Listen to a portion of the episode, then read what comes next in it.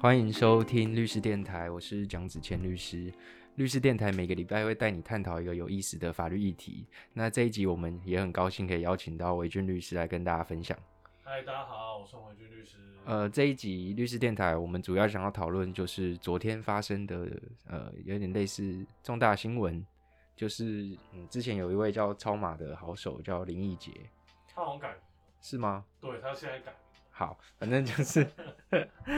他是他他被那个警方搜索，搜索的原因就是因为他自己开了一家公司，然后呃当了另外一家公司的高速代理人，然后去告了那些下载盗版影片的网友，然后再借此来就是赚取这个和解金，然后被警方搜索。你知道这件事情吗？对，呃。就是简单来讲，我们从目前的新闻来看啊，其实，呃，因为慢慢就是这个，我想是呃很多律师大家都知道的，呃，算是已经公开的公开的秘密，就是所谓的侦查不公开，就是根本就是反正我爽公开就公开，我只要对你律师不公开就好。对对，那呃，总之看起来现在新闻媒体拿到的消息是说呢。呃，这个林奕杰，就是我现在查不到他改名叫什么名字啊，反正我们就叫他林奕杰好，大家都知道他叫林奕杰。那呃，简单来说呢，他就成立了一个公司。那据林奕杰本人表示，是因为他当初他自己的影片曾经被这个盗录，然后侵害他的著作权，那所以呢，他就决定用这种方式。呃，他的说法，林奕杰本人的说法是说，他是为了。公平正义啊，所以呢，他就成立了一间公司，然后他会取得一些影视公司的授权，然后呢，去对这个呃可能真正有侵害著作权下载这些影片的呃这些就是一般的民众哦去提到，然后最后可能达成和解。那但是就是从后来一开始我们知道是这样，但从后来的新闻看起来，可能林奕杰还会透过呃等于说这些影片可能也不是什么真正大公司的影片。那他们会自己先去放种子在网络上，让人家下载，然后让这些消费者下载了之后，然后我再反过来说，哎，你下载了，然后说我你侵害到我的这个著作权，然后所以呃类似的案件好像在全台湾目前有受理的，好像就是有上千件，对，那嗯合理的推测应该就是呃林奕杰之前他好像是之前的负责人啊，现在改。就是他当初创立，然后担任前负责人的这间公司，应该就是用这种方式来牟利。我觉得分两个层次谈。第一个层次就是现在依据你刚刚说的违反侦查不公开的这个新闻稿上面指称，就是他指控林奕杰说，他先跟那些保有著作权的这些电影公司，呃，跟他们私底下配合，由电影公司配合的人，先在网络上放出。那个所谓的 BT 种子，就是我们常常在那个下载那个盗版电影的那个连接，然后让网友等于说有点像钓鱼，对，就是先放一个连接让网友去下载电影之后，然后下载完之后，他们再去查他的 IP，对，查完 IP，然后再委由林奕杰的公司当告诉代理人，去对那些网友提告侵害著作权。然后侵害，我记得侵害著作权应该是刑事案件，所以台北地检署在比如说最近一年内接到上千件这个案件，然后有点像是呃会诊之后，给我发现告代都是同一个人，他们就开始深入的追查，这是我们目前得知的消息。那我觉得分两个层次谈，第一个层次就是说这样做有什么法律责任吗？第二个层次是说林奕杰的公司如果做这样的诉讼的这个承揽，这个有法律责任吗？第一块你怎么看？我觉得第一块，老实讲，我觉得你也不能说他错，因为比如说我今天很有钱，我就拿了，就是就是，比如说我就是好几个钱包啊，当然这个这个可能会涉及到所谓的那个呃翻译的问题，我们先不要讨论那么多，就是用比较好的理解，就是比如说不要说钱包了，我们用夸张一点的案子，我就是他妈超有钱，所以我有一堆名车，我就到处去停在停车格了之后，我就不锁门。对，我就不锁门，然后甚至就是我还在网络上说，哎，就是我在某某地方看到有车子有名车没有锁门呢，就后来有人去偷了那个车子，我们会说这个偷车的人的行为是对的，应该不会吧？因为我们在呃，就是这个呃，虽然不是这个这个案件的话，我们不是一般来讲，我们讲说这钓鱼是指所谓的钓鱼侦查，对，也就是国家去这个呃把你犯罪者调出来这种方式。可是呢，其实钓鱼跟我们一般就是学理上讲的可能会比较有问题的陷害教唆是说，到底你是一开始就有犯意，还是我是就是这个呃，我原本没有，对比如说你刚刚说那个其实很简单解释，就是说假设你今天卖了，你今天卖大麻烟，然后我跟你，我原本没有，原本应该说我原本没有想要抽大麻烟，但你跟我推销大麻烟的行情是一根，比如说一千块，但你跟我说来这个一百块就好了。是不是因为你的这个行为，然后促成说，哎，那一百块好了，那我就去抽一下之类，我跟你买或者怎么样？对啊，这就是你刚刚说的陷害教授跟钓鱼侦查的差别。以前我们都会那个嘛，在教科书上看到，就是最最常见的案例就是什么，呃，警察找到一个毒贩，然后从毒贩的手机里面找到那些卖那个买毒的，然后一个一个来钓，对，他就是要那个毒贩，你就一个一个打，然后他们说不买，你也要就是逼他们出来买，然后等交易的时候再直接扔给他甜甜价，对不对？哎，对，所以可是我觉得说，毕竟第一个这个不是林奕杰本身不是国家，就是他没有所谓的这个公权力或是这个强制力，所以我并不觉得说，呃，他就算用这种所谓的钓鱼的手段来，可能呃去把这些违法下载的人抓出来提告，你可以说他道德上有问题啦，可是你不能因为这样就说他必须要负什么，我就自己会觉得他可。我觉得比较有问题的是说，你是如果是检察官，你要怎么去抓出那些散播这个 BT 种子的人跟那个原有的保有著作权公司的人的连结？嗯这我觉得会是关键，因为如果你连连接到这个关键呢，你是不是还能够认为说，嗯，这个他们这样子提告是合理的吗？是合情合理的吗？就是说，就像你刚刚说的，我就是故意故意夜不闭户，或是车门不锁，让小偷上门偷，我觉得这还有讨论的空间呢。对啊，这你觉得这其实，嗯，这是好问题。对，应该是说啦，应该是说，我觉得可能关键点会在于这个，你你你参考看看，就是，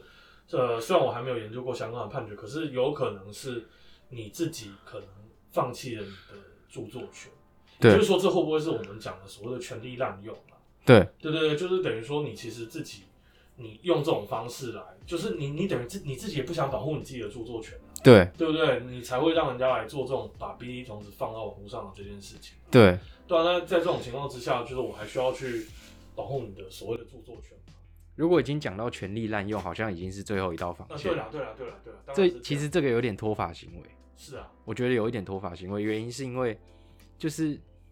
你说他，你说他对，他就不对啊。但是你说他错，你也找不到一个法律来拘束他这件事情。所以其实我会觉得，我自己的第一印象是，我觉得会比较接近一个道德上的非难难，对不对但是有没有违法，那是另外的事情。对，就是你你你你蛮缺德的，跟你你是不是有违反违法这件事情是两回事。对，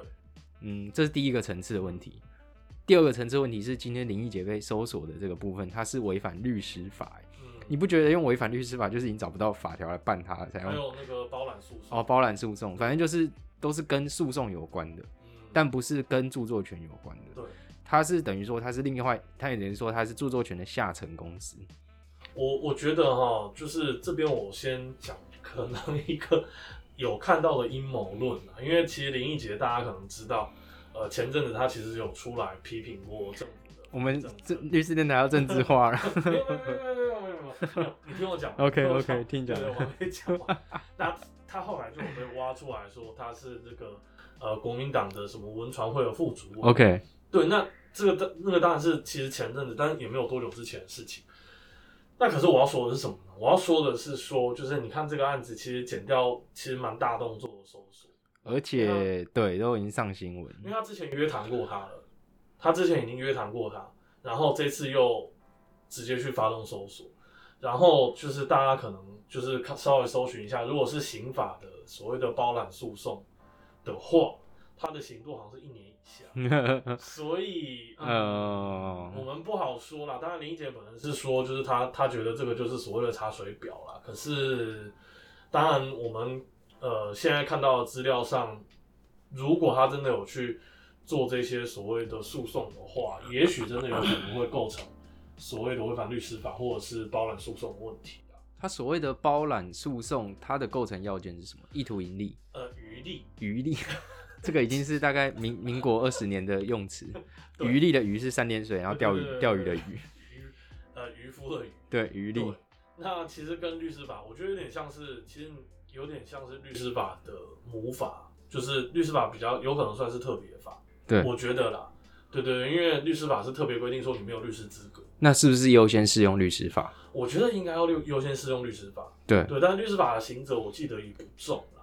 就是呃，身为律师，我们当然要讲说，其实我们针对这种行为，当然是就是无法苟同啊。其实也也一直在吵说，因为这就是我们讲的所谓的有可能啦，不是说林林奕杰本人是，但有可能类似这种就是呃包揽诉讼行为，就是所谓的司法黄牛。之前我们不是在勾二那一集，我们有讨论过，就是你非律师资格到底能不能够开律师事务所这件事情。对。现在检察官就认为说，你林奕杰就是你的公司什么真相公司，就是就是没有律师资格。可是我有个问题，就是呃，告诉代理人不一定有律师资格，所以还是要回到那一句话，是说，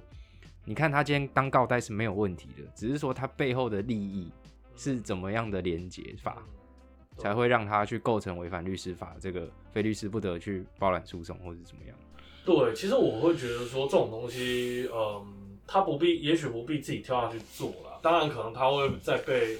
再被，就是等于说他的获利可能会少一点。可是，也许比较安全的做法是说，他其实就是做所谓的征信。哎，等一下，我们现在要跟林姐呼吁一下，说你不是有想到一个解套的方法，请他，请他赶快来联系本所。洪维俊大律师，我觉得他应该不会找我们。我们直接帮他解套。如果他要拼不起诉的话，就用我们这套方法。因为，因为其实我是觉得说，如果他单纯就是做征信，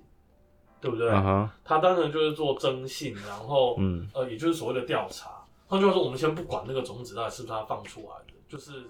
还有我们只我们现在只在讨论说他的真相公司到底承揽了这些著作权公司什么业务。你刚刚说的是。比如说查 IP 啊，或是怎么样？对，就是等于说我去先去调查。那我调查了之后，其实呃，我跟影视公司那边当然有签约，可是我跟他收的是一个服务费，服务合约。对，我跟他收的是一个服务费，就是说，哎，我帮你去调查你的著作权受到侵害的这件事情。对，有点类似征信社啦，其实。嗯，对对对。然后再来就是，可是实际上去提告的时候，也许我就是跟律师事务所合作，也不见得是一家，有可能是两家，或者是如果案件这么多的话，搞不好是三家。去合作，那合作了之后，其实就是等于说我我本人其实是影视公司的代理人，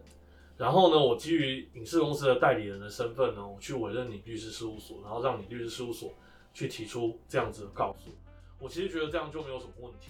我你的意思是指说告诉人还是影视公司，只是说那些律师是真相公司去找的律师。对。然后实际上，因为这些影视公司可能在国外，他们在台湾也不见得有分公司或者是营业的。对对对对，场所。那针对这一块，他们的契约，影视公司跟真相公司的契约怎么去约定，是不是就是一个这家这件案子的重点？对，所以其实我觉得那个所谓的授权书，就是我们讲的 POA，可能就很重要。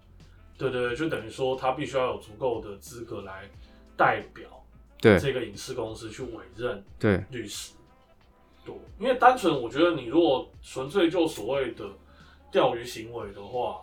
当然了，就是呃涉及著作权法，这个可能我们要再看一下有没有就是这种类似的，我们讲说呃新现在新闻也讲所谓著作权蟑螂有没有刑责问题，我是我记得是没有啦，记得没有啊？对，我记得没有啦。哎，就像是就像是比如说我是美女，我身材很好，然后我在街上穿比基尼，然后人家性骚扰我，不能说是我的错啊。对啊，就是这种感觉吧。其实是这样啊，可是这有点，这有点，就是有点，人家就会质疑你说，那你是不是要去勾引人家之类的？是这种这种鸟事。是的，可是，嗯，我觉得这个就是这个就是，呃，怎么讲？我们又回到第一层次的问题了。对。那至于第二层次的话，其实，也许我觉得解套的方式就是说，其实我从头到尾就是有收到影视公司的充分的授权。对。那所以其实我并不是包揽诉讼，因为我就是为我就是。为本人啊，嗯，对啊，那也许本只是说本人案件很多，那怎么会是我包揽？嗯，包揽，我觉得就是在文艺的解释上，应该是不特定的多数的案件。那我们不知道现在到底有几间公司，然后呃，所谓的著作权受到侵害的标的有多少？但是如果真的是就是特定，要怎么解释包揽这两个字啊？它有符合明确性吗？我觉得没有。哎，对我就是顺便就可以讲，昨天看到某个检察官，嗯某个新北地检的检察官的那个呃评论，不是这个案件啊，是别的案件。对，但他的意思就是说，反正你就上诉、上诉、上诉，上诉到最后，哎、就算被最高法院驳回了，不用担心，你还有宪法法院。哦对，要申请那个定暂时状态处分，对对对。对 嗯，回到回到这对个就是回到这个，其实呃，